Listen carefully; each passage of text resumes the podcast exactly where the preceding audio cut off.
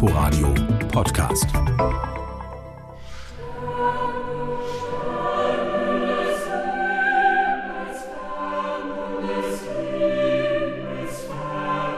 Sterne in des Himmels Ferne. Achtstimmig singt der Bundesjugendchor Robert Schumanns An die Sterne. Perfekt ausbalanciert von ihrer Chorleiterin Anne Kohler zeigen die 42 ausgewählten jungen Sängerinnen und Sänger gleich beim ersten Lied, wie sie es in dieses Nachwuchs-Spitzenensemble geschafft haben, mit hervorragenden Einzelstimmen, die im Chor zum großen Klang zusammenwachsen.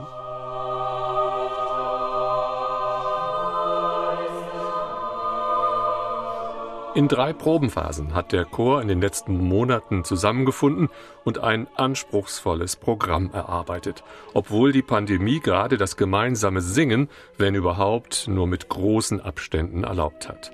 An diesem späten Nachmittag aber darf man im großen Saal der Philharmonie wieder vergleichsweise dicht beieinander stehen.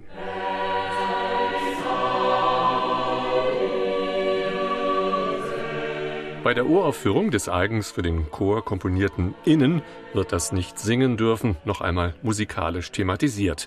Die 22 Frauen und 20 Männer halten sich bei diesem Auftragswerk von Katrin Angela Denner immer wieder die Hände vor den Mund, singen auf diese Weise mit ihrer im Inneren gefangenen Stimme im Duett.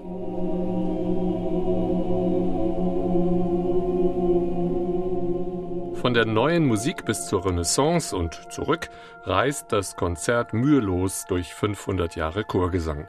Hierbei zeigt sich die Stilsicherheit des Ensembles mit stimmlichen Höhenflügen bis zum drei gestrichenen D der Soprane, aber vor allem in den tiefen Lagen, wenn die Männerstimmen bei James Macmillans Alpha and Omega ihr Solo vortragen.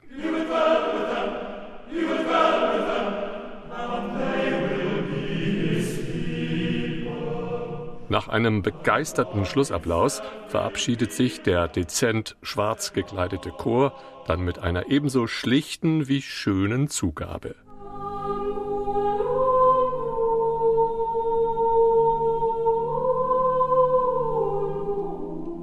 Und gerade bei der südafrikanischen, in der Zulu-Sprache gesungenen Hymne Ido Dana erlebt man noch einmal jene Rührung, die sich nur mit Gesang erzeugen lässt, wenn die Stimme direkt das Herz berührt.